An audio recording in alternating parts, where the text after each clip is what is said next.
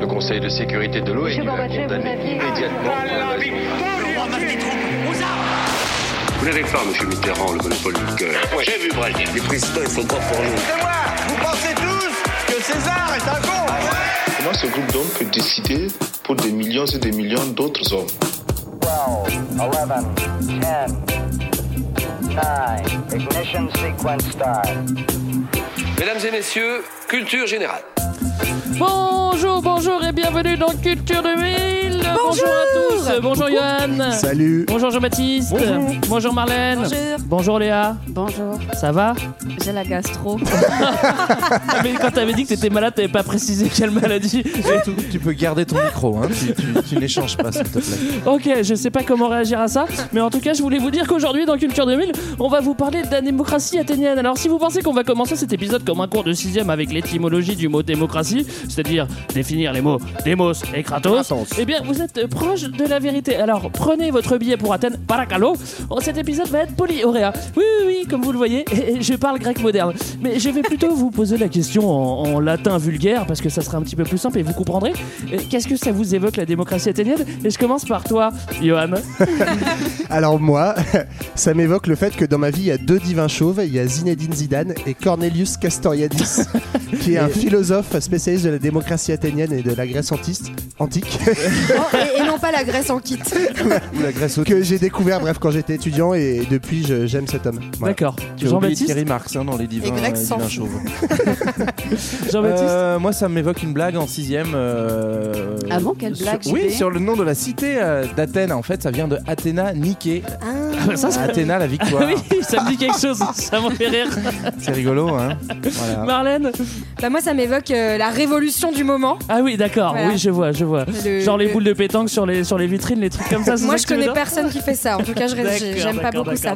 Non mais sinon ça m'évoque euh, toujours euh, un bouquin que euh, j'avais lu quand j'étais je sais pas au lycée qui s'appelle Le Monde de Sophie. Ah oui, Et où on génial. te raconte euh, l'histoire de tous les philosophes et de la démocratie et, et j'aimais bien. Ça a aucun rapport avec les malheurs de Sophie? Non, non mais Sophie portait un gilet jaune en revanche. Léa? Et moi, ça me rappelle mon voyage euh, en classe de quatrième en Ouais, Grèce. ouais. Qu'est-ce qui s'est Ah. passé ben, T'as mais pécho T'as pécho un peu pécho, un mec qui s'appelait Nikos. Ouais, Tous, Nikos Ça sent l'anecdote inventée quoi. voilà. Et, euh, et en fait, tous nos correspondants étaient très très riches et ils avaient des, des ascenseurs qui montaient dans leur salle de bain. Et je pensais que tous les Athéniens étaient très riches. Ah, ça a peut-être un petit peu changé. Euh, tout de suite, extrait sonore. Les Grecs. Un peuple glorieux, valeureux et opiniâtre.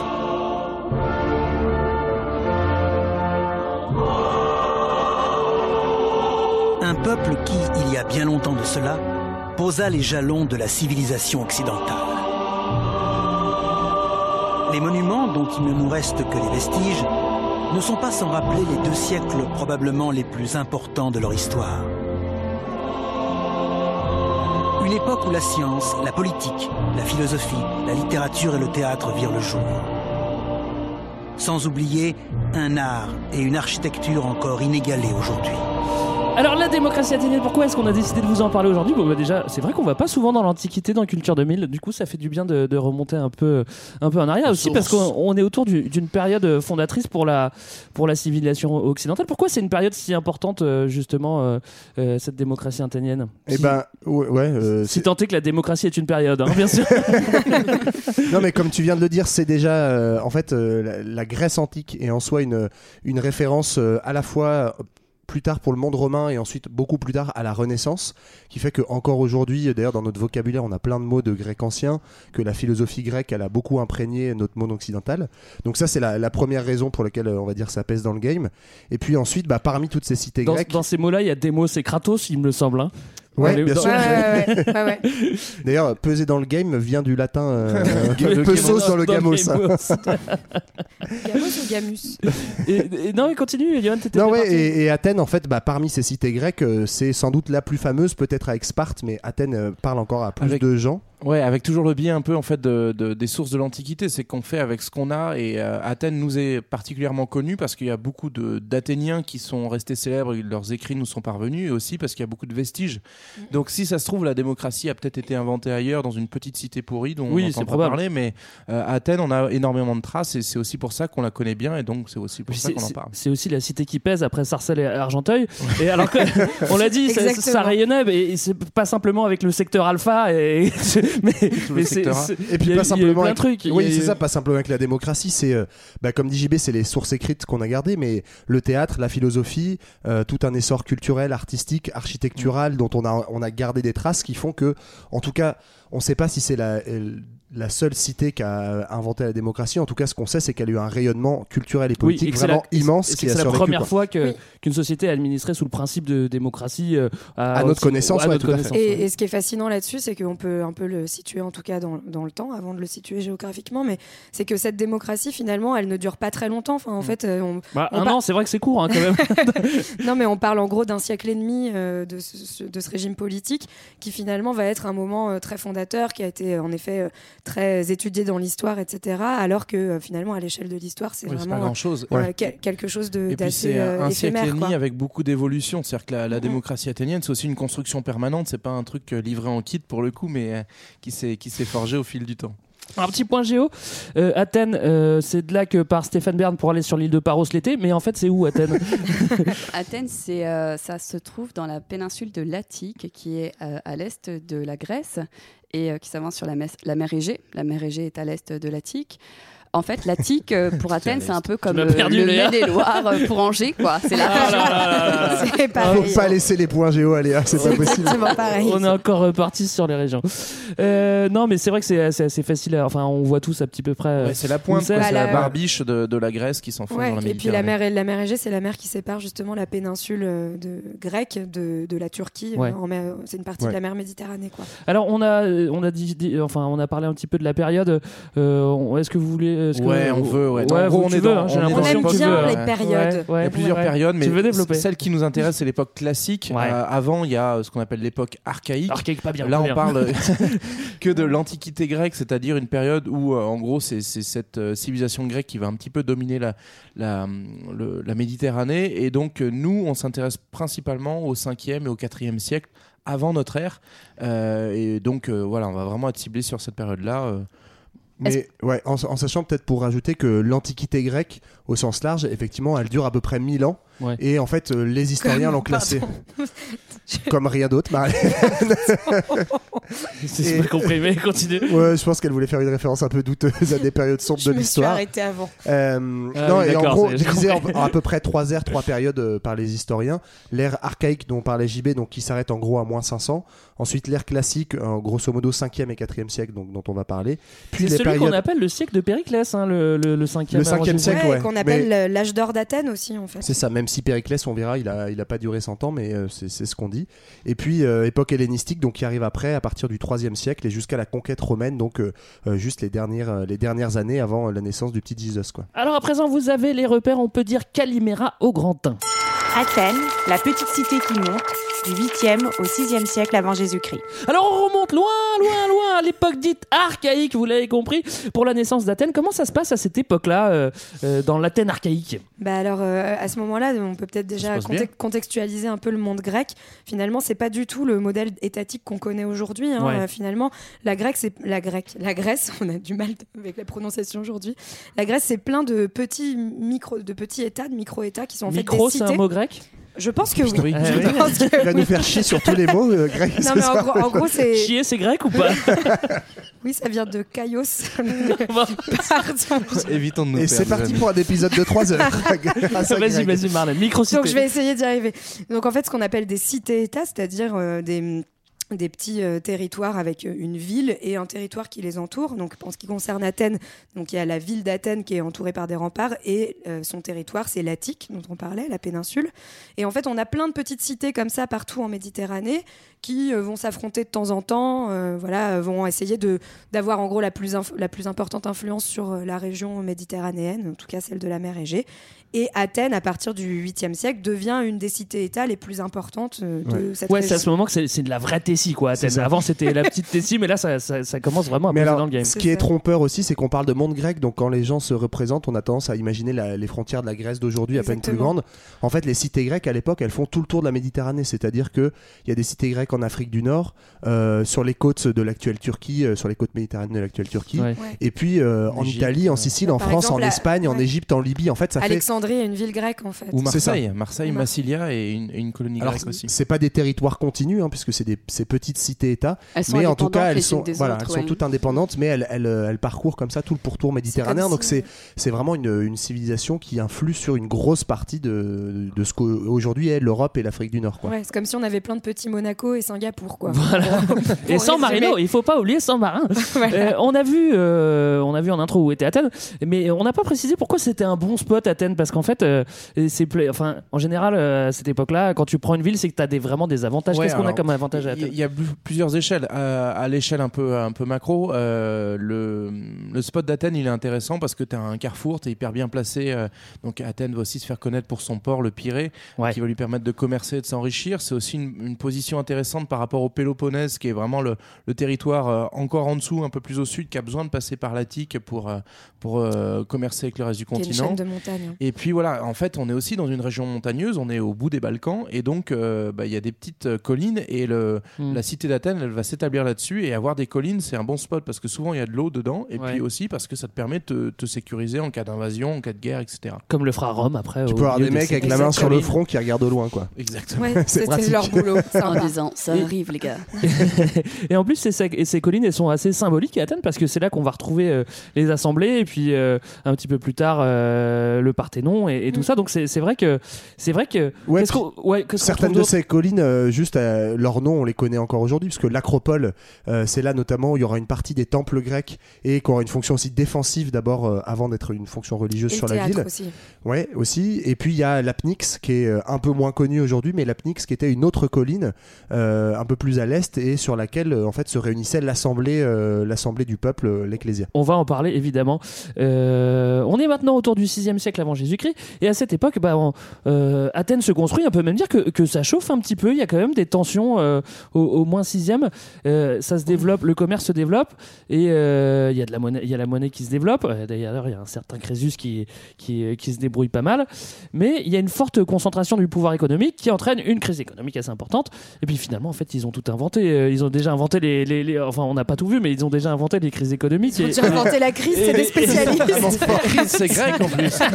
Crisis. Non, en pas gros, ce qui, confondre se avec passe à, Crésus. ce qui se passe à partir du 6e siècle, c'est une espèce de mini-mondialisation au niveau de, de la civilisation grecque. où en gros, parce qu'il y a de plus en plus de cités en contact les unes avec les autres, le commerce euh, s'établit, il y a des concentrations de richesses, mais aussi il y a des concentrations d'inégalités euh, et euh, un appauvrissement de certaines classes, et notamment des classes qui sont en dehors du game euh, du commerce justement, et notamment bah, les petits paysans en fait euh, qui euh, sont pas toujours propriétaires de leurs terres et qui se retrouvent un petit peu à l'écart, euh, mis en compétition parce que ce qu'ils produisent est, est beaucoup trop cher par rapport à ce qui vient d'ailleurs. Euh, bref, on, on a un phénomène d'appauvrissement et du coup d'endettement de, de cette population euh, paysanne. Et à ce moment-là, bah, quand tu as des dettes et que tu peux pas les payer, bah, tu deviens esclave. C'est pratique.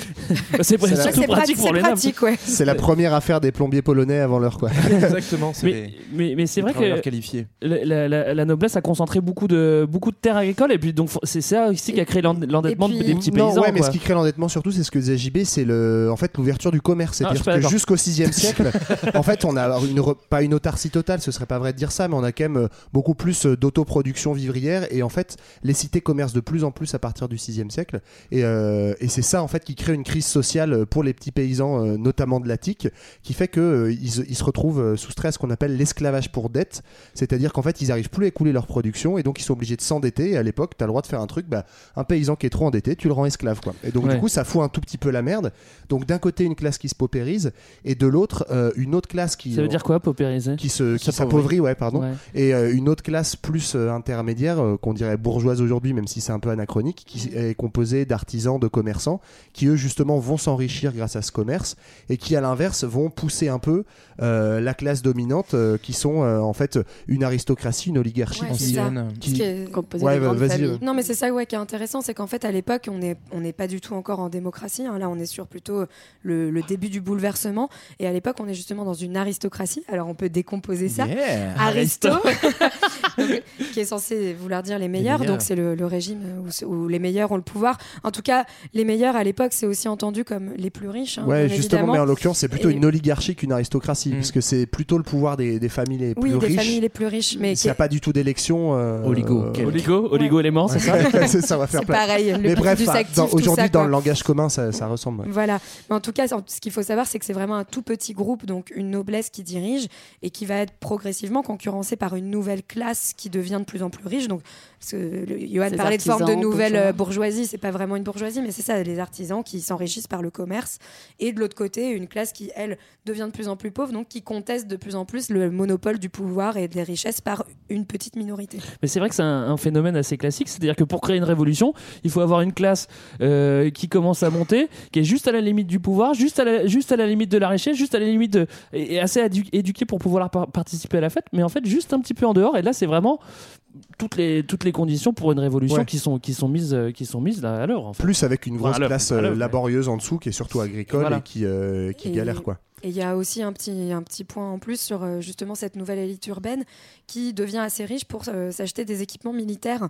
Et donc non seulement elle, euh, menace économiquement le pouvoir, mais en plus c'est une, nouvelle classe qui va s'armer, qui, devient, en fait, des- deviennent des citoyens soldats, donc des, personnes qui, s'arment pour Athènes et qui vont aussi concurrencer l'aristocratie sur dans le domaine de la guerre, qui était toujours normalement auparavant euh, réservé justement à cette classe euh, qui dirige. Ça, ça a bien changé. Ça, oui. Mais effectivement, ouais, la, la- la guerre et le fait d'être un citoyen armé, en fait, est essentiel dans la culture grecque à cette époque-là. Et donc, en fait, euh, dès que tu t'enrichis un peu, le premier truc que tu fais, c'est tu t'achètes un beau costume de, de fantassin. Un beau gun un bon gun, donc on appelle ça les hoplites à l'époque. En vrai, ils ont plutôt des boucliers que des guns, mais Boucliers, et, euh, ça, ça te permet de, Ouais. de peser politiquement, effectivement. Euh, oui, bah en fait, c'est c'est vrai que le, le- le pouvoir euh, en place est contesté par les très pauvres qui, qui, qui n'ont rien, et puis par, par ceux qui, qui commencent à émerger et qui veulent aussi, euh, qui veulent aussi euh, plus de pouvoir. Donc ça va créer beaucoup de tensions. Et donc on va avoir, on va, on va s'attarder un petit peu sur sur les réformes pré-démocratie. Ouais. On va voir euh, en fait comment la, la noblesse lâche un petit peu de l'est euh, petit à petit. Quel est le contexte politique euh, En, en gros, ce qu'on a vu, c'est qu'on est dans, dans un contexte un peu de, de, de, de gueulante permanente. C'est-à-dire que. Ah, ça fait chier ça. Ça fait chier, voilà, très fort, et pour différentes raisons. Donc, c'est un peu les gilets jaunes. euh, Voilà, c'est ça. euh, puissance. J'accepterai pas de troisième citation sur les gilets jaunes. Euh, parce que euh, parce que bah voilà il y a beaucoup de raisons de mécontentement et donc L'essence ceux est super qui sont chère en plus. pouvoir- donc- Le foin est L'huile d'olive est super. c'est le foin. Je peux plus faire rouler mon. Bon, bref. Laissons parler JP. Donc les Eupatrides, ceux qui dirigent euh, la ville, c'est-à-dire l'en- l'ensemble des grandes familles euh, qui, qui ont le pouvoir un peu traditionnel, elles vont se déchirer progressivement et au, au gré des, euh, bah, au gré des tensions. Dès que ça pète un peu au niveau du pouvoir, parmi les grandes familles qui dirigent, en gros, c'est on va essayer de tirer les ficelles et c'est comme ça qu'on va avoir plusieurs fois Athènes qui va basculer dans une forme de tyrannie. La tyrannie, c'est pas forcément dans le sens actuel qu'on a, mais c'est en gros un seul qui prend le pouvoir et qui décide de ses mesures. Et c'est souvent quelqu'un qui est issu de l'oligarchie et qui va s'appuyer sur le mécontentement populaire pour écarter les autres membres de l'oligarchie. Mm. Et qui peut être soutenu par le peuple. oui. Voilà, c'est ça. Il va souvent jouer un petit peu euh, sur, euh, sur des, des formes de démagogie, ou en tout cas euh, euh, des mesures populaires pour se distinguer Ouais. des, des autres euh, eupatrides. Et puis aussi, euh, le tyran, il se distingue parce que justement, il prend le pouvoir par la force, par les armes, ce qui est à l'époque exceptionnel parce que le mode de transmission du pouvoir se fait plutôt par la tradition Ouais. de ces grandes familles, Ouais. justement. Donc c'est, c'est, euh, mais le, le mot, socialement. voilà, mais le mot tyran effectivement a évolué parce que ça veut pas forcément dire un mec euh, sanguinaire non plus à l'époque. quoi. Alors, on, va avoir une, série d'avancées euh, et, euh, et, euh, avec une série de manos en fait euh, qui vont passer Oui. au pouvoir et qui vont tous faire des, des réformes pour mettre euh, la démocratie en place. Et, euh, et le premier qui met en place des mesures draconiennes, et ben c'est Dracon. Et ben ouais. Non, mais en tout cas, ce qu'on peut préciser juste avant, c'est que je suis pas sûre qu'au début il y a un objectif de mettre en place Ouais. la démocratie. Ah non, Finalement, elle va, elle va, elle va se mettre en place petit à petit au fur et à mesure de ces, Mais- de ces réformes. Et en fait, c'est ça qui est marrant, c'est que c'est un régime politique qui va se construire petit à petit au fur et à mesure des réformes, sans, sans que ce soit forcément un projet politique construit et, Pas un projet. et, tu- voilà, et pensé comme tel. Non, mais il y a besoin de. Enfin, c'est ce que je disais avant, c'est que la noblesse a besoin de lâcher Ouais. du lest pour pour pour pour garder euh, la paix. Quoi. Ouais. Donc donc il y a des En fait, petites des mesures au paliers, fur et à c'est mesure. ça. C'est Donc- pas volontariste, mais c'est des paliers euh, où il y a en fait une ouverture politique de plus en plus forte. Le premier palier, donc celui de Dracon. C'est qu'on annule la taxe. Moi je dis. Dracon, hein, mais Ouais, je sais pas s'il faut dire Dracon ou Dracon. Moi, je trouve ça plus cool de dire C'était Dracon. quoi son prénom? Euh, Pierre. C'est un- Je connais ce drap. Mais Pierre, c'est pas un nom grec, c'est Nikos. Moi, je dirais que c'est Joe, à mon avis. Joe Dracon. je trouve que ça claque. Euh, Dracon, en fait, il crée pas du tout la démocratie. En gros, oui, Dracon, on va essayer d'y arriver, les amis. La première chose qu'il fait, en fait, c'est établir en gros une justice indépendante. C'est-à-dire un tribunal qui n'est pas forcément géré par ces quelques familles qu'on appelait les eupatrides, donc ces familles de l'oligarchie, mais une autorité judiciaire indépendante qui est faite donc de nouveaux magistrats qui viennent d'autres familles, en fait, donc on ouvre un petit peu. Et, euh, et donc, ils vont, euh, ça, ça va casser l'arbitraire, en fait, de l'oligarchie. Et ça va aussi casser le phénomène de violence, parce qu'il y avait une forte tradition de vendetta, en fait, de, de- de gestion de- des conflits par la vengeance. La ven- vengeance était quasiment légale, c'est-à-dire qu'on te bute, euh, du coup, quelqu'un de la famille. C'est normal. venger, voilà. Et donc, du coup, euh, Dracon, pour calmer tout ça, en fait, il va instaurer une justice hyper stricte. Genre, tu peux, t'es passible de la peine de mort si tu fais un vol ou un truc comme ça. Ouais. Pour que, en gros, l'État récupère la violence légitime et ça mette fin aux violences entre les familles. C'est pour ça qu'on a retenu le terme draconien derrière, parce que c'est euh, hyper, euh, hyper drastique, hyper euh, sévère. Mais c'est vrai que c'est aussi une manière de, de faire de la justice quelque chose, euh, enfin, une institution de la cité. Donc c'est quand même Ça une mesure devient démocratique. l'État. On peut continuer avec Solon, faut pas confondre Ouais. avec euh, le Seigneur des Anneaux, l'œil de Solon. hein, voilà. ça. Euh, Solon, lui, bah, il veut calmer les révoltes euh, surtout. Et... Bah, les révoltes s'accentuent, hein, donc euh, de plus en plus de gilets à Athènes. Et Marlène n'en démord pas. on, dit, on dit un chandail à l'époque. Un c'est ça, c'est juste au Canada. Mais euh, Solon, effectivement, avait été euh, viré euh, d'Athènes euh, quelques, quelques mois auparavant. Et euh, il y a eu une révolte qui, qui a éclaté euh, dans, dans la ville, dans la cité-État. Et, euh, et lui est revenu. Et il a décidé de prendre le pouvoir En fait, ouais, de on- façon différente. Il a décidé que le peuple, c'était vraiment sympa. Alors. Il n'a pas pris le pouvoir seul, hein. il, est, euh, il fait partie donc de, des archontes, c'est-à-dire en gros des magistrats qui dirigent la cité, mais c'est un nouveau magistrat un peu différent des autres qui est un réformateur et euh, qui lui du coup va décider de euh, diviser les citoyens en quatre classes en fait repérées. euh, Oh bah tu as rien par- que ça, on va faire des classes. Bah ça c'est Ouais. démocratique Non, mais ça les classes. bah, justement, justement, en fait, c'est On rendre, rendre visible ce qui était invisible pour ensuite euh, démocratiser. Mais donc euh, quatre Ah, classes en fait. En gros, euh, je vous le fais pas en grec parce que c'est l'enfer. Si si vas-y vas-y. Vas-y. des plus. Si, en a qui ont des noms Les cool en plus. Vas-y, s'il te plaît. ok, alors les plus riches, c'est les Pentaccio, euh. Du grec Voilà. panta. Donc je sais pas ce que ça veut En dire. fait, je crois Bah, que Penta, des- ça veut dire 5, non? Ouais, je crois que c'est des quantités parce que le, le médim c'est une, une unité de mesure de, de- des récoltes en fait. Donc c'est des mecs qui sont des gros propriétaires terriens et donc qui pèsent dans le game. du- C'est des- Ouais, l'aristocratie foncière. Ensuite, les deuxièmes, C'est les hippies. Euh, c'est les c'est les hippies, donc c'est les cavaliers, c'est plutôt euh, les, les classes on va dire guerrières. Ensuite les eugites, donc les laboureurs, ceux qui travaillent la terre, et enfin les têtes, qui est en fait la, la- H. la- C'est les prolos, quoi. c'est les prolos, c'est la classe la plus nombreuse évidemment. Et en fait, voilà, la, la nouveauté de ça, c'est qu'avant, il y avait trois classes, même si on les nommait pas forcément comme ça, qui existaient toujours. La, la grande nouveauté de Solon, c'est de faire apparaître la quatrième classe, c'est-à-dire celle des, euh, des euh, De la majorité, Ils voilà, ont le droit d'exister, qui, quoi. qui étaient juste les, les, les, les paysans euh, non propriétaires, euh, les petits, euh, les petits ouvriers, enfin bref, ceux qui, ceux qui n'avaient rien, qui sont l'immense majorité de la population d'Athènes, mais qui n'étaient pas pris en compte dans le système politique. À partir du moment où ils ont une classe qui les détermine, du coup, ils vont pouvoir rentrer dans le jeu politique. Ouais. Ils sont considérés, en fait, Ouais. très concrètement, ils sont considérés comme citoyens et ils ont le droit de participer à l'assemblée qui est l'ecclésia. Donc il y avait déjà une assemblée, mais qui n'était pas ouverte à tous, les cito- à, à tous en tout cas. Mm. Désormais, il est ouvert à une nouvelle classe sociale qui est le, le bas peuple. Mais ce qu'on peut, ce ce qu'on peut dire en tout cas à cette époque, c'est qu'il y a une extension finalement de ce que veut dire la citoyenneté. Au départ, être citoyen athénien, c'est plutôt en fait juste être un habitant de la cité-État d'Athènes, et, euh, et donc euh, et euh, les droits politiques finalement sont réservés à une petite frange de ces personnes qui habitent la cité. Et là, en faisant exister cette nouvelle classe, on élargit finalement ce que veut dire être citoyen, et c'est plus juste être un habitant, c'est aussi être un habitant qui exerce des droits politiques, donc notamment ceux de participer aux assemblées comme l'Ecclésia ou aux tribunaux qui, qui s'appellent l'ailier. Ouais. Donc ça, c'est euh, moins 600 Solon. Donc c'est pour l'instant on est on est resté vraiment encore dans, dans les tout débuts de, de, la démocratie. On n'est pas elle n'est pas encore pure et parfaite. Et l'étape suivante c'est avec Clisthène, mais c'est un siècle plus tard. Donc faut aussi se dire qu'il y a sans doute eu plein de tentatives entre temps, notamment après Solon. C'est là où on voit pas mal de, de tyrans qui vont à la fois porter des mesures populistes et donc quelquefois positives pour euh, renforcer le pouvoir du peuple, quelquefois qui vont plutôt jouer un rôle négatif.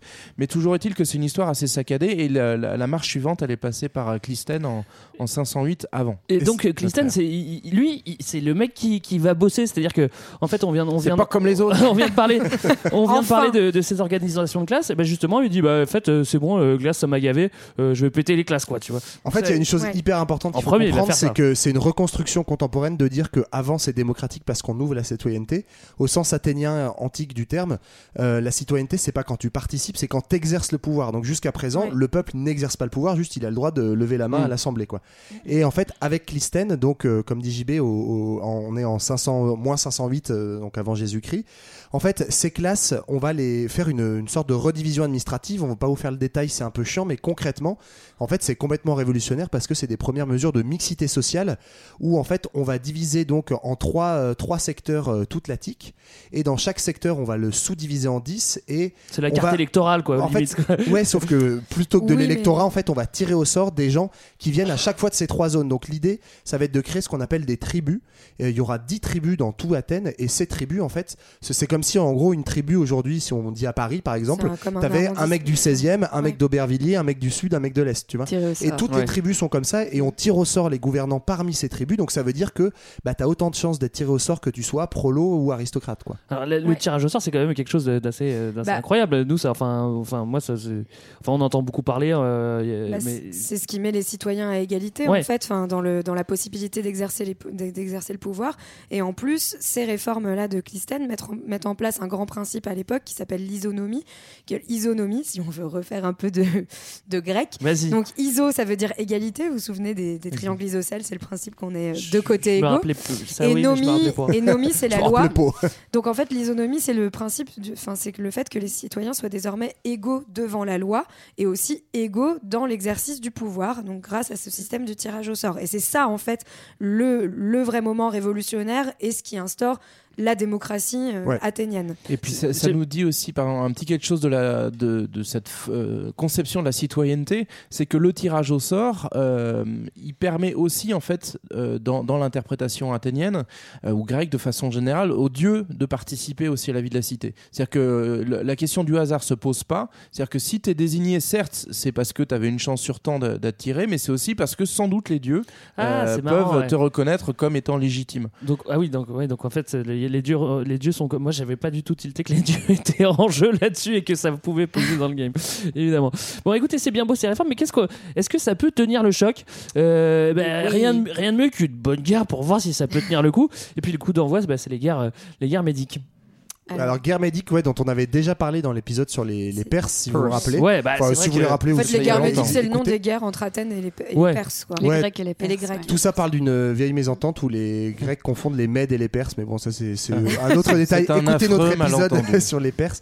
Il y a deux grandes batailles. En fait, il faut savoir qu'à l'époque, l'Empire perse, justement, on avait parlé, est très très puissant, alors que parce que c'est des petites cités indépendantes, on pense que les Grecs ne, ne vont pas forcément euh, réussir à, à- à tenir le crachoir en que face. nenni et que nenni. Donc Knani. deux batailles très célèbres qui vont en fait euh, euh, desquelles va ressortir la victoire d'Athènes face aux Perses. La première, c'est la fameuse bataille de Marathon. ouais Ouais. Donc Marathon, en fait, le, le- le chef perse à l'époque, c'est euh, Darius. Darius Qui- on en a parlé hein, dans On est en moins déjà 490, donc on est à peine euh, 15-20 ans après les réformes euh, de Clisthène qu'on vient de citer.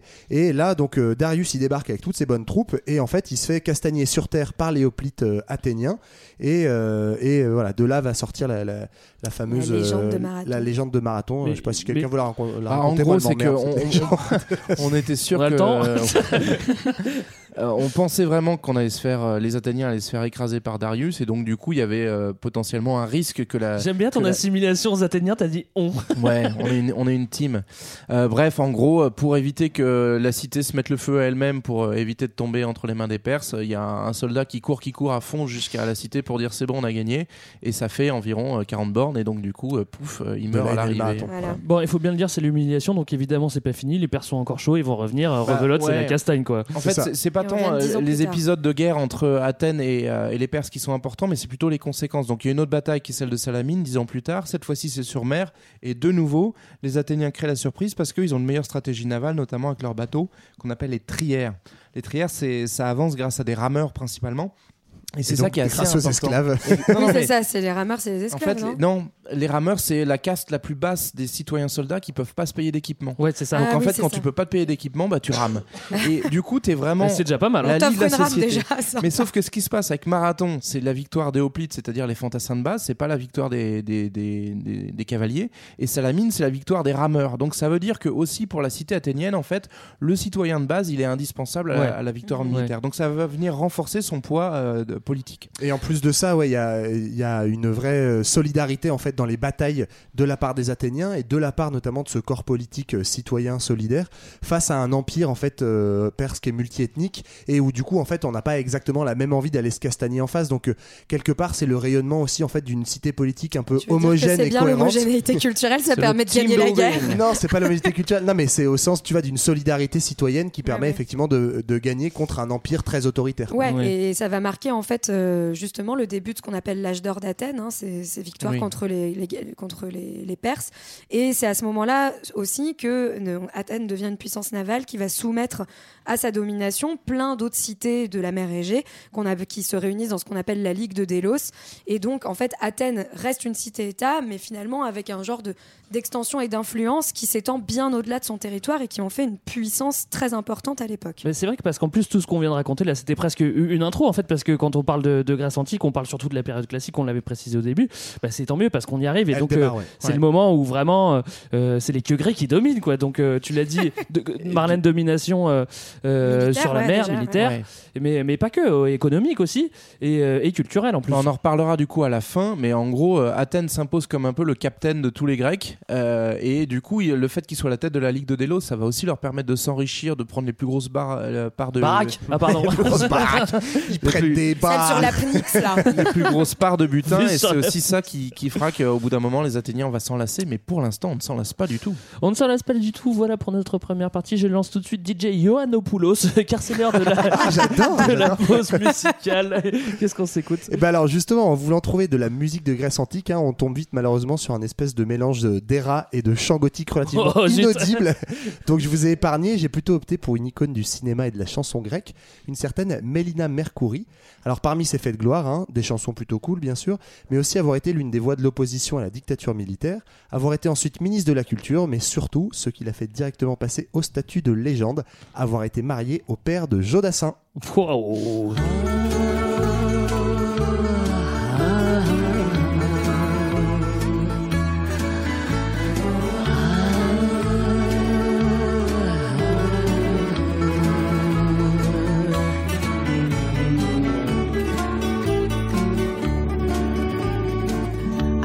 παράθυρο μου στέλνα ένα, δύο και τρία και τέσσερα φιλιά. Που φτάνουν στο λιμάνι ένα και δύο και τρία και τέσσερα πουλιά Πως θα θέλω να έχω ένα και δύο και τρία και τέσσερα παιδιά. Πόσα θα μεγαλώσουν όλα να γίνουν λεβέντες για χάρη του Πειραιά Όσο κι αν ψάξω δεν βρίσκω άλλο λιμάνι. Τρέλη να με έχει κάνει όσο το Πειραιά Που όταν βραδιάζει τραγούδια παραδιάζει και τις πένιες του αλλάζει γέμιζε από παιδεία.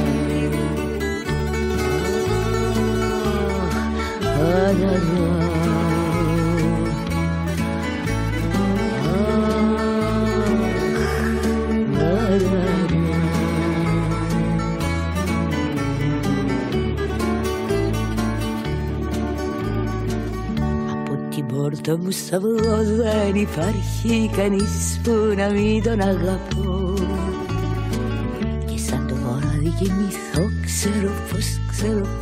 πως, πως θα τον ονειρευτώ Μετά διαβάζω στο λαιμό και μια χάη και μια χάη και μια χάντρα φυλαχτώ. Γιατί το βράδυ καρτερώ στο λιμάνι σ' αυγό κάποιον άγνωστο να βρω Όσο κι αν ψάξω δεν βρίσκω άλλο λιμάνι collina mexicani σου το πήρα Όταν βραδιάζει τραγούδια μαραδιάζει και τις πένιες του αλλάζει. Γεμίζει από παιδί.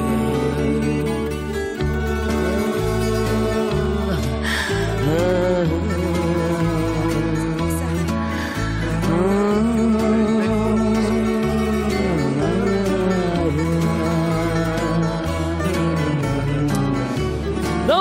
première partie, on a vu qu'au 6e siècle avant Jésus-Christ, la cité d'Athènes commençait à prendre de l'ampleur, mais on a vu qu'elle était dirigée par une poignée de manos et que le pouvoir était remis en cause par les très pauvres et la classe moyenne, entre guillemets. On a vu qu'il y a eu une série de réformes avec différents euh, euh, dirigeants pour que la société soit plus égalitaire, et maintenant on attaque le grand 2. Ils ont vraiment fait ça, les mecs? La démocratie directe, 5e siècle avant Jésus-Christ. On est en plein dans l'époque classique, et oui, on peut même Yes. dire que ce 5e siècle, il a un blaze, on l'appelle le siècle de Périclès, qu'est-ce qu'il y a? Et Périclès, il va aussi euh, euh, continuer quelques réformes, selon moi. On n'est pas d'accord avec Johan, mais on fera pas le débat, on fera pas le débat en direct. J'aime bien que le mec crée des faux débats. non, non, c'est vraiment un sujet... Un C'est vrai sujet... qu'avec Greg, on est amis. Le seul truc qui me divise, c'est le positionnement sur Périclès. Ah, mais un tu me fais chier. Commence pas à faire chier avec Périclès, hein, parce que ça va mal se passer. Donc on continue et on va voir comment fonctionnent les institutions au siècle Ah, de ça, Périclès, monsieur. Alors on commence par quoi? Ah bah, la plus importante. L'Ecclésia L'Ecclésia, l'Assemblée. Ah oui. Allez, JB, vas-y. Bah, L'ecclésia, donc ça veut dire en fait le, le rassemblement. Et, euh, ecclésia, qui a donné plus tard église, euh, c'est l'assemblée de délibération, c'est l'assemblée où peuvent siéger tous les citoyens. Euh, alors ça veut dire que ça fait potentiellement du monde. À, à l'origine d'Athènes, ça se passait sur l'Agora, la place un peu publique, et Ouais. puis après c'était pas assez grand, donc on est monté en haut de la Pnyx, une des collines d'Athènes. Voilà. Et alors c'est quand même assez exigeant euh, cette, cette ecclésia puisque c'est quatre fois par mois. Alors le calendrier euh, de l'époque compte 10 mois. ça mercredi, fait- non? C'est ouais, c'est ça. C'est le jour des enfants, ouais. C'est à 16h pour le goûter. Et donc, du coup, ça fait quand même 40 réunions par an. Euh, c'est assez costaud et on, on estime qu'il y a quand même plusieurs milliers, alors on a du mal à compter, puis ça s'est sans doute varié au fur et à mesure des époques, plusieurs milliers de personnes qui participent à cette ecclésia, donc ce, Ouais. qui est, ce qui est pas dégueu. Ça devait être un peu le bazar si quand t'as 6000 gugus qui sont en train de. Bah, de ils ont quand même une bonne organisation, hein. on, va, on va y revenir, mais en gros, il fallait être minimum 6000 pour que l'Assemblée puisse délibérer, Ouais. euh, même si au total on comptait, dégueu, selon les périodes, 20 000 à 40 000 citoyens qui potentiellement avaient le droit d'y aller, même si dans la réalité, euh, tout le monde y allait. Et qu'est-ce qu'on y fait? Qu'est-ce qu'on qu'est-ce qu'on qu'est-ce qu'on décide Bah, euh, grosso modo, ce qu'on fait dans une assemblée, c'est-à-dire qu'on on débat pour euh, délibérer autour des lois, on les discute On et propose des lois. ouais. on les vote. Voilà. On On, les propose. on On, les- on fait, on fait aussi le, le choix de faire la guerre ou non. euh, On verra plus tard Le aussi. budget aussi. Ouais. Parce qu'on parle, de- on va parler plus tard d'ostracisme et, et les budgets aussi. Tu Ouais, dis, le euh, budget de la cité est géré au niveau de l'ecclésia. alors. Alors au en- soi, cette assemblée, elle a rien de, de très original par rapport à ce qu'on fait euh, chez nous aujourd'hui. Euh, la différence quand même, c'est que bah, justement ton ami Périclès, Ah. met à peu près autour de moins 450. Il donne une indemnité en fait pour inciter les plus pauvres à aller à l'assemblée, parce que JB disait c'est contraignant et effectivement, bah, quand tu viens 40 jours par semaine euh, à la PNIX pour euh, débattre 40 avec des jours par manos en an. toge, globalement tu peux pas aller labourer ton champ quoi.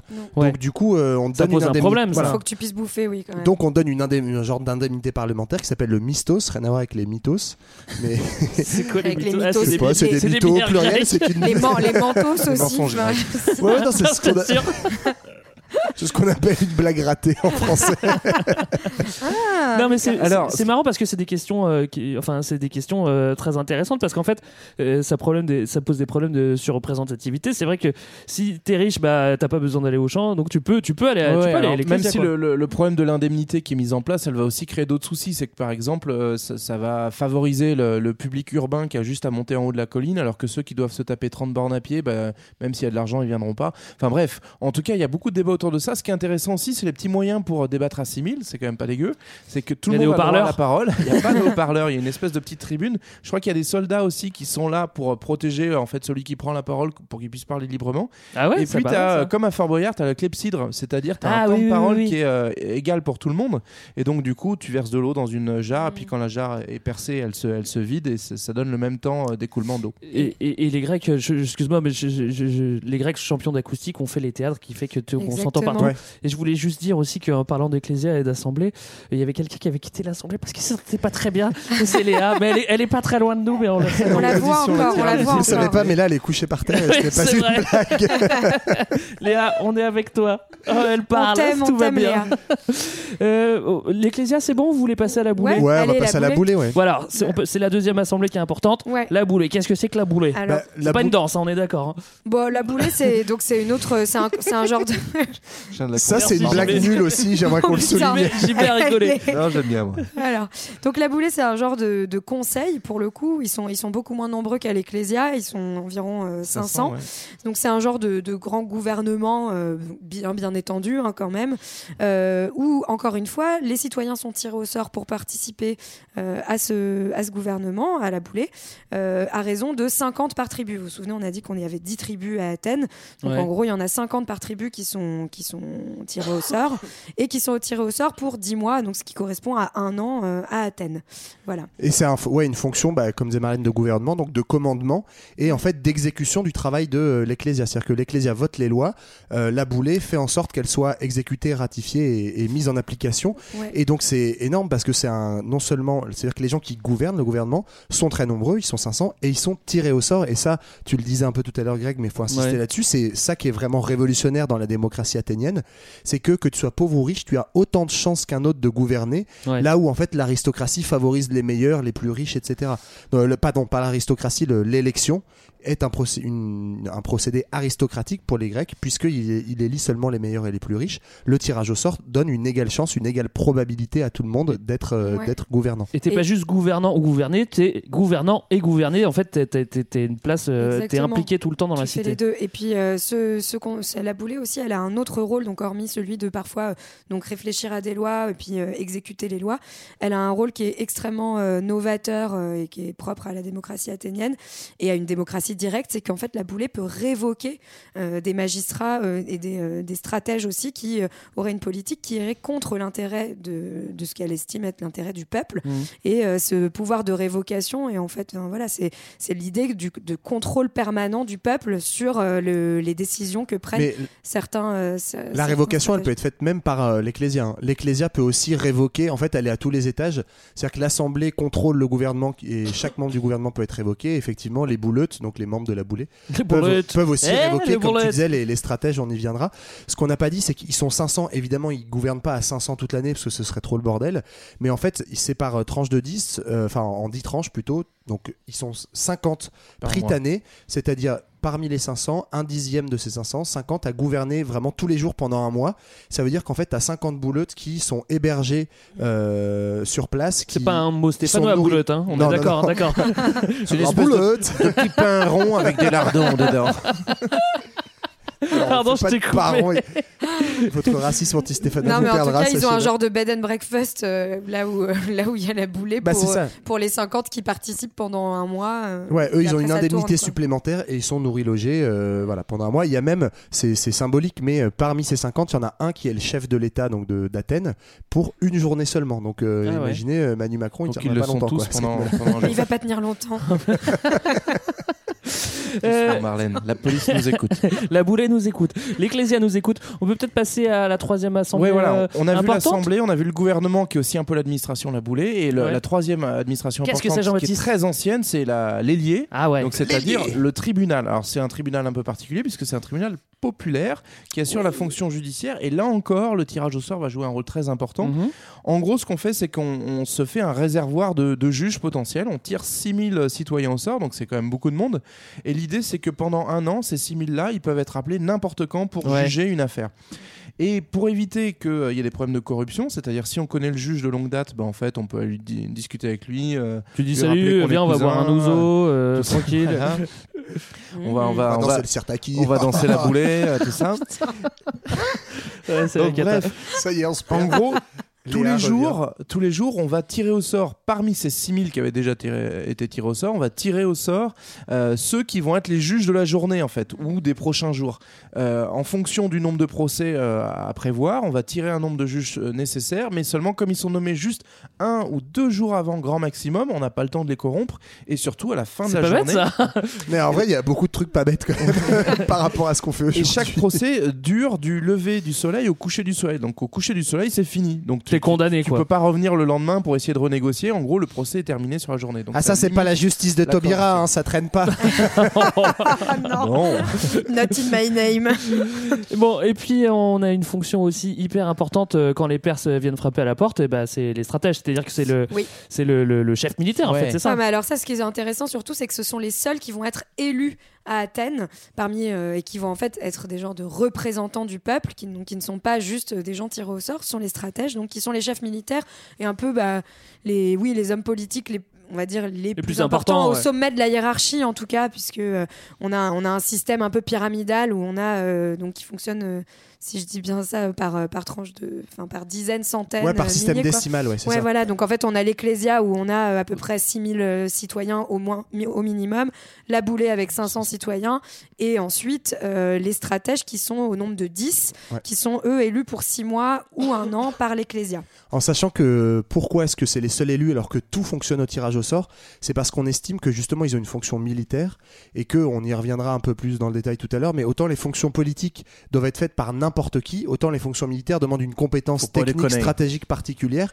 Donc là c'est plus efficace de voter parce que t'élis les meilleurs, les meilleurs stratèges, les meilleurs stratèges militaires. Après, c'était pas prévu euh, à l'origine dans ces, dans ces institutions que les stratèges prennent une telle place, et notamment Périclès dont tu parlais tout à l'heure. Oui, c'est un stratège, euh, c'est celui le plus, le plus illustre parce qu'il est resté au pouvoir pendant 15 ans euh, grâce à ce système il a d'élection. été élu 30 Mais fois à l'origine, les stratèges avaient juste une fonction militaire. Mais vous vous souvenez qu'au début de ce siècle-là, on, on se combat contre les, contre les Perses à plusieurs reprises. Et donc, l'armée devient tellement importante que, en fait, les chefs militaires prennent une place politique de plus en plus grande. Hmm. À l'origine, c'était d'autres magistrats, on, on les évoquera rapidement, les archontes, qui, qui pesaient dans le game, mais ils vont être progressivement effacés à ce 5e siècle par, par les stratèges. Même si là encore, euh, je reviens sur ce que tu disais au tout début, JB, en fait, euh, c'est notre lecture de l'histoire, elle est un peu biaisée parce qu'en fait, on connaît Périclès qui est parce qu'il y a beaucoup d'écrits autour de lui qu'il est resté 15 ans, mais c'est le seul en fait. Ouais. La plupart des stratèges, ils ont beaucoup de pouvoir, mais il reste 6 mois, un an, donc il n'y a pas une risque comme ça, un risque d'appropriation du pouvoir. Le seul, en fait, en 150 ans de démocratie grecque qu'on a connu,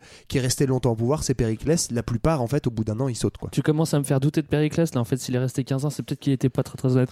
JB t'as parlé des archontes Ouais, on- on- on- c'est une, c'est une rapide, vieille hein. fonction très ancienne en fait qui date même de, de l'époque pré-démocratique, on va dire, euh, qui garde dans la démocratie athénienne une fonction importante, notamment dans certains euh, niveaux, par exemple au niveau de la, de la justice, du contrôle des lois, et aussi, j'en parlais tout à l'heure, au niveau de la religion civique, c'est-à-dire que les, les archontes, et notamment le premier d'entre eux qui est l'archonte roi, a une fonction euh, particulière pour honorer la, la déesse Athéna qui protège la, la cité. Et ça, c'est vraiment important. À ce moment-là, la religion, c'est pas un truc que tu fais à part dans ta vie privée, c'est ton Ouais. devoir de citoyen. Oui. l'armée et t'as la religion. Et notamment pour les citoyens Ça les plus droit à riches, l'époque. les citoyens les plus riches, ils doivent euh, contribuer à honorer les dieux par leur fortune. C'est ce qu'on appelle les liturgies, c'est les, les œuvres publiques. Alors c'est pas uniquement dans le domaine religieux d'ailleurs, mais c'est en gros tu ton devoir de citoyen, si tu en as les moyens, c'est de faire des sacrifices, de payer des, euh, des, des chants, euh, des- d'organiser des jeux en l'honneur euh, en l'honneur des dieux. Donc les archontes, ils vont jouer un rôle particulier dans l'organisation de ces grandes fêtes, et notamment les, les Panathénées, qui sont les, la Ouais. grande fête de toute la cité tous les quatre Dans ans. les fêtes religieuses, mais aussi dans le, dans le cadre du théâtre, puisque c'est eux qui vont nommer les mécènes, donc ceux qui vont financer certains artistes, et notamment, euh, enfin, qui sont des artistes et des hommes politiques, hein, euh, Ouais. qui créent des pièces de théâtre, qui sont en fait un, un vrai mécènes euh, ouais, les mécènes. Ah, ils qui faisaient vont- des trucs à l'époque Qui vont financer ces mecs-là. Non, mais qui, qui sont des vrais moments de ce qu'on a appelé bah, justement la catharsis aussi, euh, où euh, on met en place des, on met en scène des, des pièces de théâtre qui vont être les moments où on critique le pouvoir, on critique la démocratie, mais où aussi, euh, on, enfin, ça parle à la fois de religion, de politique, de, de tous les thèmes de la cité. Enfin, voilà. Mais ça, t'as as raison de le dire parce que le, le théâtre est intimement lié dans son invention avec la démocratie. Oui, c'est une fonction un peu de, satire et de Ouais. critique. Et tout le monde est tout le monde Mais est impliqué dans, faut- dans les pièces de théâtre Ouais, comme dans la comme comme Et dans la d'ailleurs, cité quoi. à propos de Périclès, il va mettre en place un système de, je sais pas, passe culture, quoi. Ouais. Où en fait, euh, non mais c'est vrai, où euh, c'est, il va mettre en place une réforme pour que les plus pauvres puissent aller gratuitement Ouais. au théâtre, et donc il démocratise aussi euh, cette. Allez, un Je, point je pour re- Périclès. je reprends confiance en Périclès. Voilà. euh, Périclès. Il reprend des On l'a évoqué tout à l'heure, euh, l'ostracisme, c'est un mot qu'on comprend, mais c'est aussi une mesure qu'on peut prendre à l'Ecclésia. Qu'est-ce que c'est que cette procédure euh, d'ostracisme? Ouais, bah, en gros, l'ostracisme, très rapidement, c'est une manière d'exclure, C'est courant, de, hein. de bannir un citoyen de la cité pour deux raisons. Soit pour des motifs euh, judiciaires en fait de crime, non mais quelqu'un qui a, qui a- mérité. qui a fait un crime, qui a pas respecté Voilà. les lois, mais aussi, et c'est intéressant, c'est pour ça qu'on le présente dans les mesures démocratiques, quelqu'un qui menace la démocratie par son influence. Et justement, en fait, beaucoup de stratèges, on en parlait tout à l'heure, s'ils prennent trop de poids politique, très souvent, en fait, ils sont ostracisés euh, par le- par l'Assemblée, non pas parce qu'ils sont criminels ou parce qu'ils ont euh, volé dans les caisses ou fait de l'évasion fiscale comme aujourd'hui, mais en fait, tout simplement parce qu'ils sont une menace à la démocratie, parce qu'ils prennent trop de poids. Donc c'est c'est une institution qui est très importante au début du 5e siècle. Elle tombera un peu en peu, désuétude euh, après et elle sera remplacée par une autre euh, voilà, qui s'appelle le graphé paran- paranomon. Grosso modo, c'est un genre de contrôle de, constitu- de constitutionnalité, Uh-huh. pour le dire dans les termes d'aujourd'hui, c'est-à-dire en fait une nouvelle institution qui va contrôler qu'on respecte les lois euh, de la Et démocratie. ce qui était intéressant avec l'ostracisme qui, qui disparaît progressivement, c'est que c'était voté en ecclésia. Donc en gros, euh, ça, ça vient de ostrakion, c'était le petit bout de céramique sur lequel t'écris le, Ah oui, le nom marrant du ça. bonhomme. Et c'est aussi pour ça qu'on sait en fait qui a subi l'ostracisme, parce que dans les archéologues en fait ont retrouvé des petits bouts de Oui. céramique avec marqué Périclès dessus, par Ouais, exemple. Des Alors s'il n'y a pas une majorité, du coup l'ostracisme n'est pas voté. Et l'ostracisme c'est un bannissement pour 10 ans. Euh, Oh, bah, et pendant va. ces 10 ans, Tu peux aller en Turquie. on n'a pas le droit de te prendre tes... On n'a pas le droit de te prendre tes propriétés. Donc quand tu reviens 10 ans plus tard, tu as toujours ta baraque et compagnie. Ah ça c'est sympa, enfin bon ça c'est en théorie. Euh, on vient de décrire un système stable finalement où tous les citoyens participent, mais vous allez me dire Mais on a qui est peut-être... citoyen On a, ouais, on a oublié, de, on a oublié de préciser Oups, quelque chose et c'est peut-être un petit peu le, point Léa- noir à Léa, elle Athènes. pas citoyenne là. Non, là, elle est pas citoyenne. c'est un petit peu le point noir, c'est que euh, être citoyen à Athènes, eh ben, euh, c'est pas tout le monde en fait, parce qu'il y a beaucoup de monde qui vit à Athènes, mais tout le monde n'est pas citoyen en fait. Bah, grosso modo, on estime qu'il y a à peu près 10% de la population euh, qui est citoyenne. Euh, pourquoi seulement 10% Euh, Déjà, toutes les femmes sont exclues de la citoyenneté. De base. Euh, mais bon, ça malheureusement, ça a été le cas chez nous aussi jusqu'au euh, jusqu'au 19e siècle, voire jusqu'au 20e siècle. Ouais. chez nous. on peut le dire. Euh, donc ça fait déjà 50% qui est exclu. Et ensuite sont exclus les métèques. Les métèques, ce sont les étrangers résidant à Athènes. ma gueule. Mais là pas encore, chanson de Georges aujourd'hui, les métèques chez nous n'ont toujours pas le droit de vote non plus. C'est vrai. Et euh, troisième catégorie, ce sont les esclaves qui là sont assez nombreux. Souvent sont donc euh, des prisonniers de guerre qui ont été capturés. Plus trop d'esclaves pour dette, donc de, de prolos, on l'a dit, parce que eux, ils ont le droit à leur statut de citoyen. Mais donc effectivement, ça fonctionne aussi entre guillemets parce que euh, il y a une minorité qui est euh, qui est citoyenne. C'est des Mais- définitions qui bougent un petit peu parce qu'il faut aussi, euh, enfin selon les époques, il faut aussi être fils de citoyen et fils d'une- Ouais. d'une mère. Bon, Fils de citoyen. tu vois, il y a plein, y c'est a quand plein même- de règles effectivement. c'est pas sur, simple euh, quoi d'être simple. citoyen. Mais par contre, ce qui est important de se dire, même si c'est que 10% de la population, ça veut pas dire que ce sont les 10% les plus riches. Par exemple, vous avez Oui. des métèques qui sont très très riches, hein, qui vivent de leur commerce, mais qui n'ont Ouais. pas accès aux droits Ouais, ouais, politiques.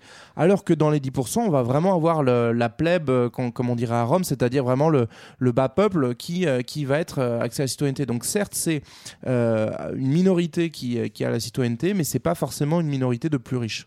Alors, en préparant l'épisode, moi, il y a un truc que, y a un petit paragraphe que j'ai pas compris. Euh, c'est Johan qui, qui, qui, qui- qui a préparé l'épisode et c'est il a mis question du démos.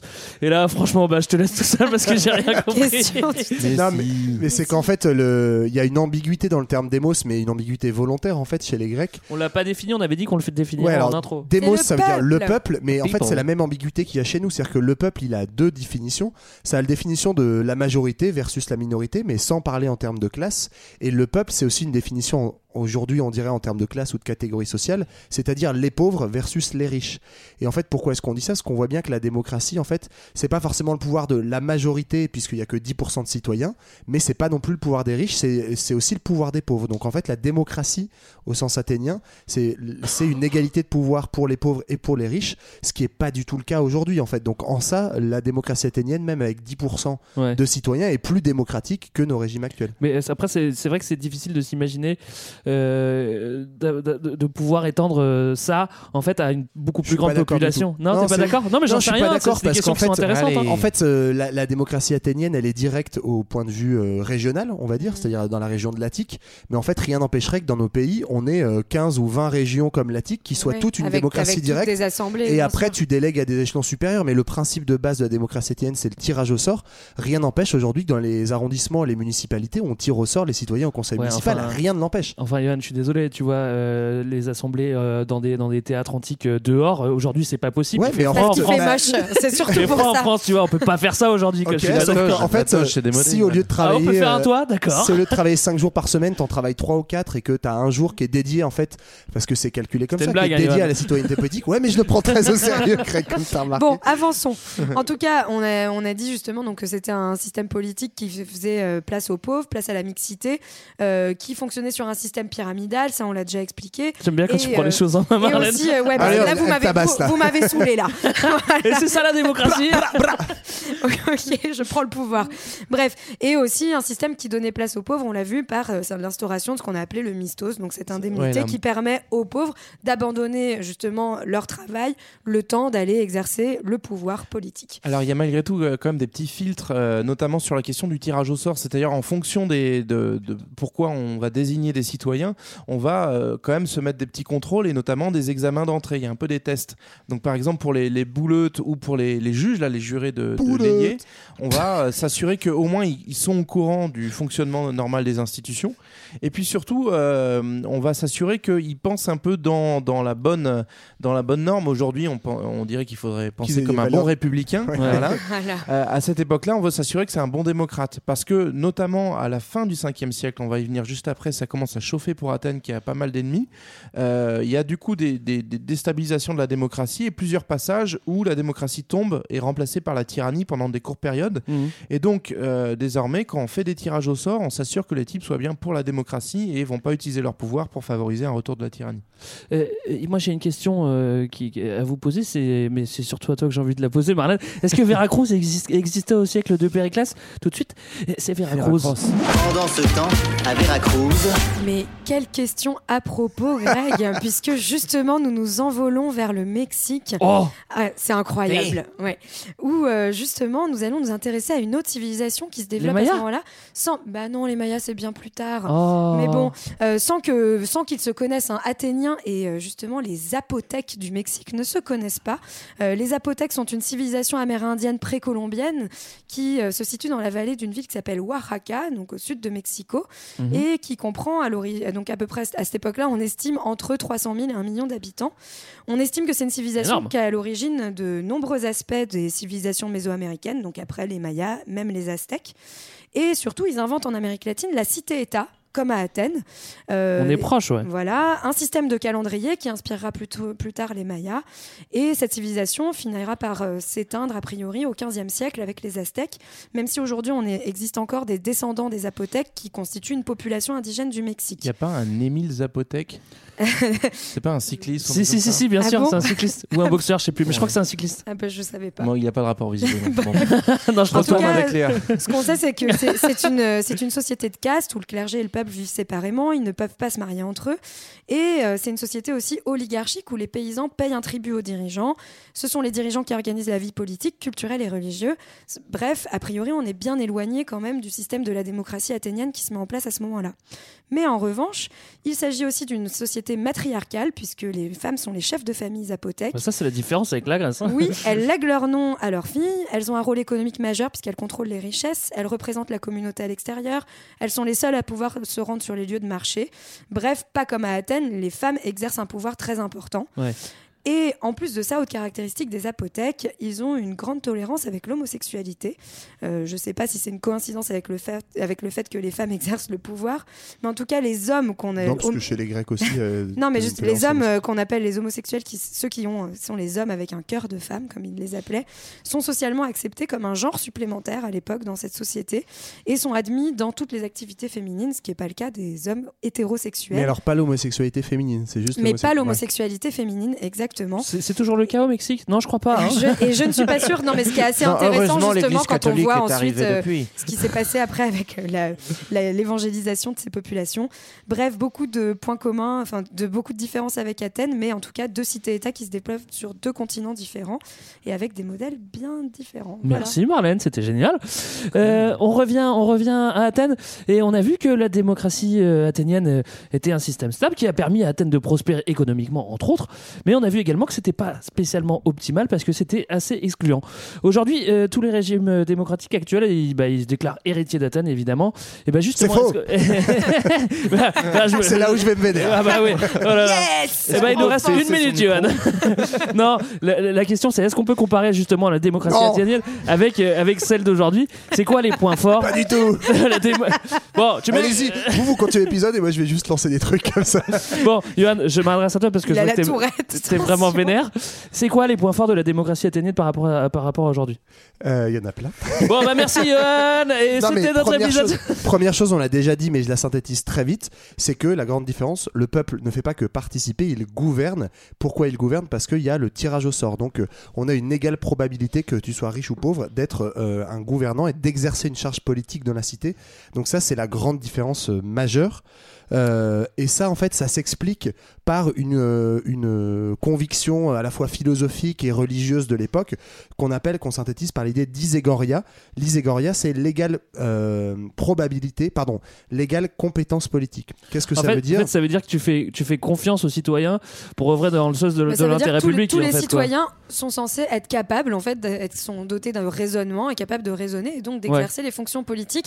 Et ça, c'est intéressant. Donc on te fait que- confiance, quoi. Non, mais parce que ça vient vraiment, c'est en lien euh, étroit avec le développement de la philosophie grecque à l'époque, et notamment de la philosophie de Socrate et de Platon, qui estiment que la vertu est quelque chose qui peut s'apprendre, que, que l'on peut éduquer, et donc le peuple peut être euh, peut être euh, finalement, enfin, est cap- chaque homme est capable de raisonnement et, ensuite après capable de finalement de prendre des En- décisions. Ah ouais, non, si, si, c'est ça, mais enfin, c'est ça, sauf qu'en l'occurrence, c'est pas du tout mais- Platon, parce qu'en fait, Platon Oui, et Socrate sont opposés à ça. pas- ah non, je voulais dire Aristote, je voulais dire Aristote, Même si pardon. Aristote n'est pas démocrate, mais on va pas développer, mais c'est c'est plutôt la philosophie d'Aristote qui représente bien ça.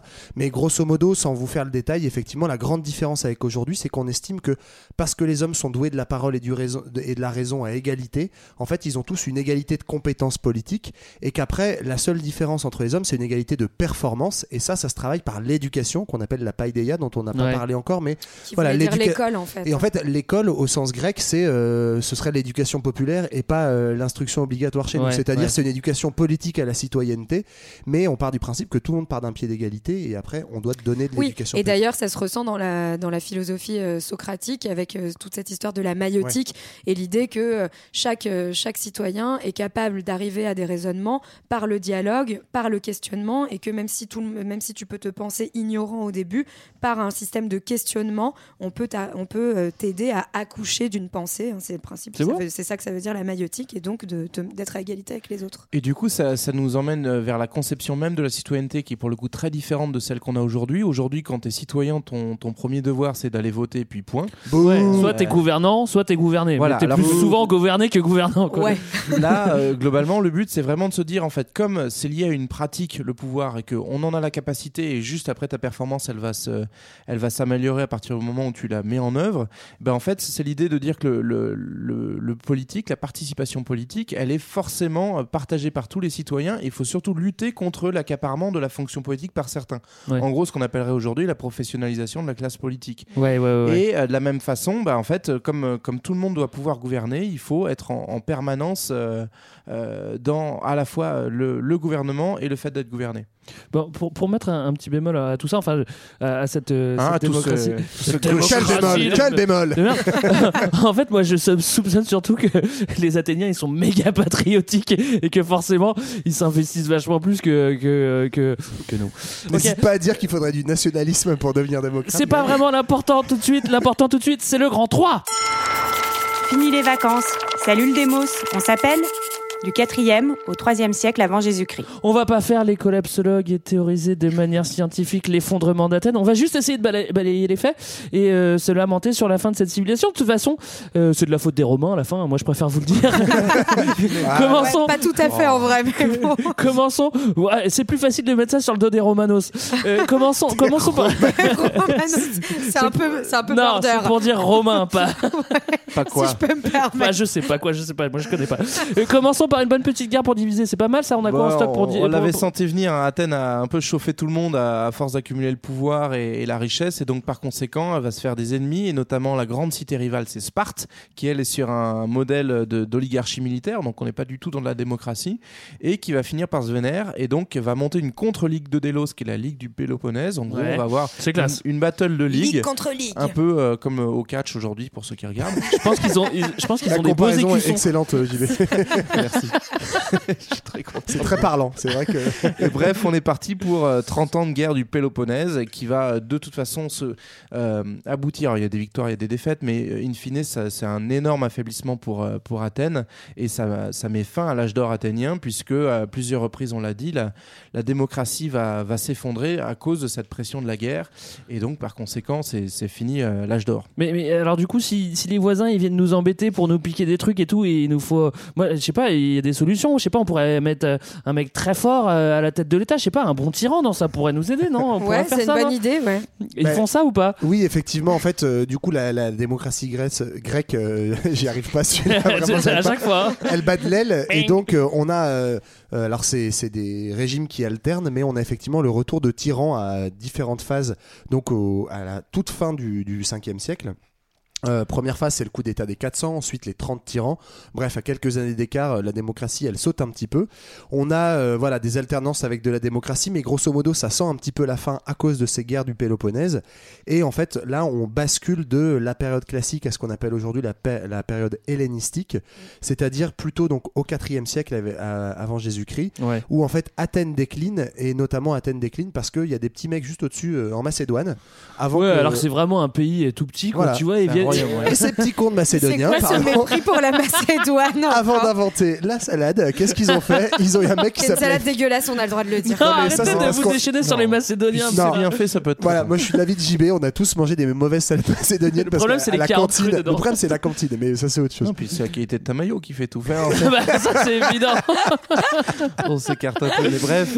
Bon, ça Le mériterait. un- royaume ma- macédonien, en gros. Ça il- mériterait un épisode entier, en oui, fait. puisque hein. c'est c'est l'histoire d'un certain Alexandre le Grand. Euh, en gros, ce qui va se passer, c'est que le royaume qui est au nord va venir progressivement envahir les cités grecques, à la fois parce qu'il y a des sous à se faire, à la fois parce que la puissance politique et militaire des cités grecques s'est effondrée, donc c'est plus facile à prendre, et puis aussi à la fois parce que le monde grec est hyper influent euh, culturellement, et donc c'est plutôt chic de contrôler cette région-là.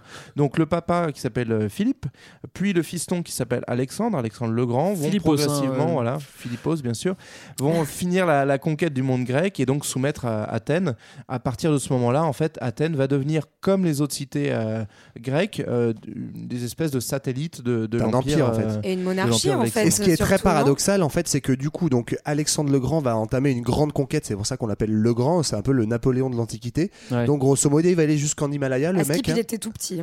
Ouais. Ouais, ouais, Skip, il est pas monté non plus à 8000, hein, mais bon. Enfin, Skip, il était au moins au pied, de, au pied de l'Himalaya en Inde. Ouais. En gros, il a un énorme empire et tout ça en 10-15 ans à peine. Mais c'est très paradoxal, puisqu'en fait, c'est au moment où le rayonnement, pas seulement politique d'Athènes, mais même culturel en fait de la Grèce antique, commence à décliner à cause de toutes ces guerres, de ces conflits euh, un peu intestins entre, entre cités. Au moment où ça décline au max, en fait, c'est là où l'hégémonie politique dite grecque, parce qu'en fait, euh, les Macédoniens vont récupérer évidemment cet héritage grec très, très florissant, et en fait, va être à, à son maximum. Donc, on a un empire qui s'étend et pour autant une culture qui commence à décliner. Rien à voir avec euh, nos civilisations actuelles, hein, pour les et grosso modo, ça sent un tout petit peu le sapin pour les, pour les Grecs. Quoi. Ouais, Et et pour la de- démocratie surtout. Ouais, pour la démocratie. La Et puis d'autant plus que, comme je vous l'ai dit au début, bah, il y a les Romains qui se pointent et qui vont s'imposer euh, lentement et Progressivement, ouais, pour le coup. Euh, Jusqu'à non, vas-y Marlène, j'aime bien Non, quand mais tu les- parles de, de les, l'Empire les- romain. les Romains, en fait, ils ont une méthode de conquête qui est assez, euh, assez souple globalement, parce que euh, ils vont s'appuyer finalement sur les, sur les oligarchies, bah, sur les, les, les, Les pouvoirs en place, les ouais. pouvoirs en place et les élites dirigeantes, et créer des genres de syncrétisme rom- gréco-romain. Donc, ils vont garder certains aspects de la culture euh, grecque Ouais. et imposer d'autres euh, aspects de la culture romaine pour euh, faire un genre de, de- comme des protectorats quoi en fait. C'est des euh, petits profiteurs, Voilà, ouais. Résumons ça comme ça, ce serait bien. Je vais terminer cette partie en citant euh, le grand historien euh, que vous connaissez tous, euh, DJ Ioannopoulos. La démocratie inventée sur ce petit morceau de terre rentre alors dans un très long hiver. Et J'ai Ah, trouvé c'est ça très beau quand t'as écrit c'est ça. beau. On dirait du Salvador. Voilà, voilà on, peut ter- film, en l'occurrence, mais- on peut terminer par regarder ensemble euh, l'héritage euh, athénien. Alors on, on met à part euh, les en façade de l'Assemblée nationale et la forme en demi-cercle de l'hémicycle. Oui, je sais, c'est synonyme, d'accord. Quelles, quelles influences on retrouve aujourd'hui euh, de cette démocratie athénienne? Alors, de- déjà, sur euh, jusqu'à aujourd'hui, il y a une influence énorme, c'est-à-dire que l'héritage culturel grec, il va passer par les Romains et ensuite, il va rester très présent dans toute la civilisation européenne, euh, mais également euh, dans, dans une partie du monde euh, euh, oriental euh, et euh, d'Afrique du Nord. Donc ça, ça va rester. Ça va être redécouvert massivement au moment de la Renaissance. On va- Massivement. On va, remettre le nez dans certaines sources, notamment Aristote, hein, qui va faire beaucoup, beaucoup de mal pour ces, certains concepts. Autant il avait de bonnes idées quand c'était à son époque, autant 2000 ans plus tard, ça, ça pique un peu les yeux. Donc bref, c'est l- l'influence culturelle Je grecque. curieux de savoir ce que. Elle va être. euh, on peut demander à Aristote ce qu'il pense des femmes, par exemple. Euh, L'influence culturelle grecque, elle va, elle va durer très longtemps. Euh, par contre, on a une espèce de redécouverte politique, cette fois-ci, de la démocratie athénienne, euh, qui est un peu tardive et qui va, paradoxalement, en fait, appuyer l'émergence de, de régimes euh, qui ne sont pas démocratiquement directs, qui sont plutôt les régimes euh, représentatifs. Oui.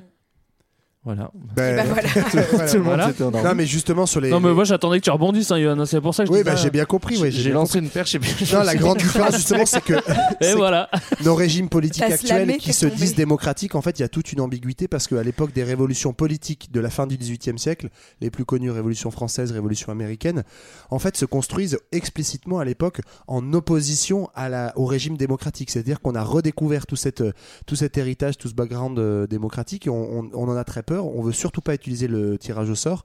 La grande idée des révolutions politiques qui fondent nos régimes, c'est le consentement au pouvoir. Donc c'est pas le peuple exerce le pouvoir, c'est le peuple a le droit de voter pour ses représentants et donc consentir à son élite. C'est plus une élite de droit divin, c'est une élite que je choisis. Mm. Sauf qu'au départ, c'est même pas le peuple, c'est juste euh, la bourgeoisie. On est sur un suffrage censitaire et c'est par des luttes sociales que progressivement, avec le mouvement ouvrier, des choses dont on a parlé dans d'autres épisodes, euh, au La Commune, par 19e et voilà 19e et, et 20e première La moitié du commune, c'est pas 20e une marque siècle. de fringues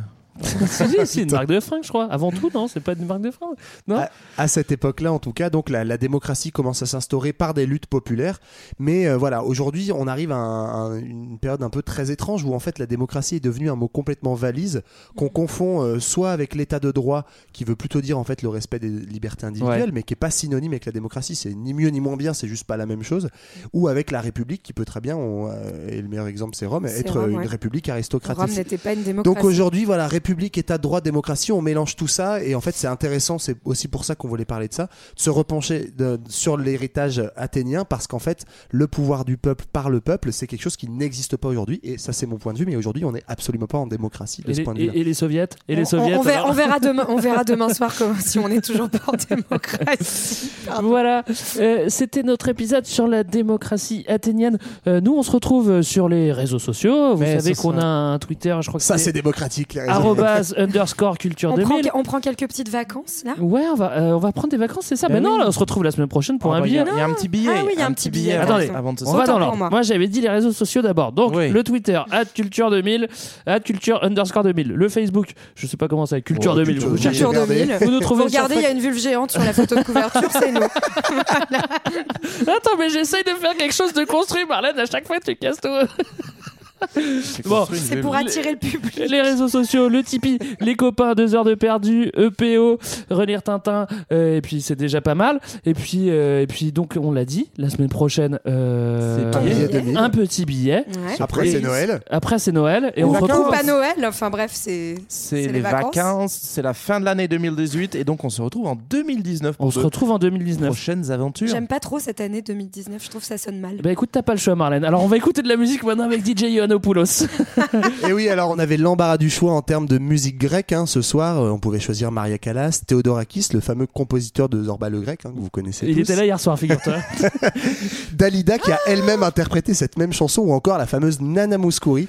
Mais j'ai préféré un grec, synonyme d'hommage à l'amour. Nikos Aliagas Synonyme non pas Nikos, peut-être Georges si Moustaki vous savez lire non plus entre les lignes. L'amour à la démocratie, un homme qui ce soir brille quelque part parmi les étoiles, Demis Roussos.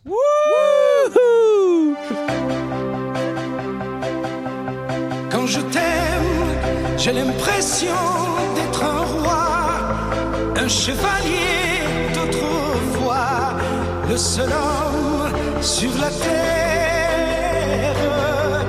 Quand je t'aime, j'ai l'impression d'être à toi, comme la rivière au delta, prisonnier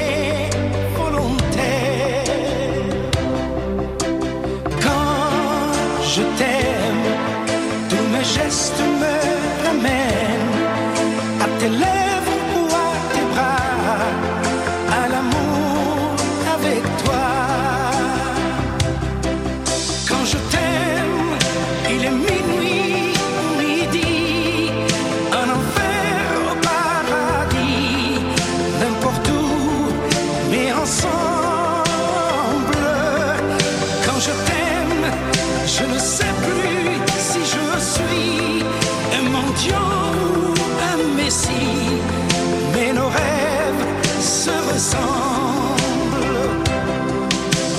Quand je t'aime, tous mes gestes me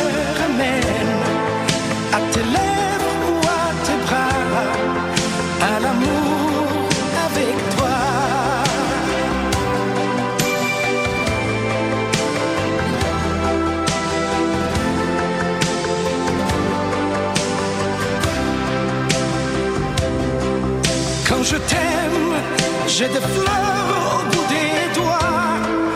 Et le ciel que je te dois est un ciel sans étoiles. Quand je t'aime, j'ai la fièvre dans le sang. Et ce plaisir innocent me fait peur, me fait mal.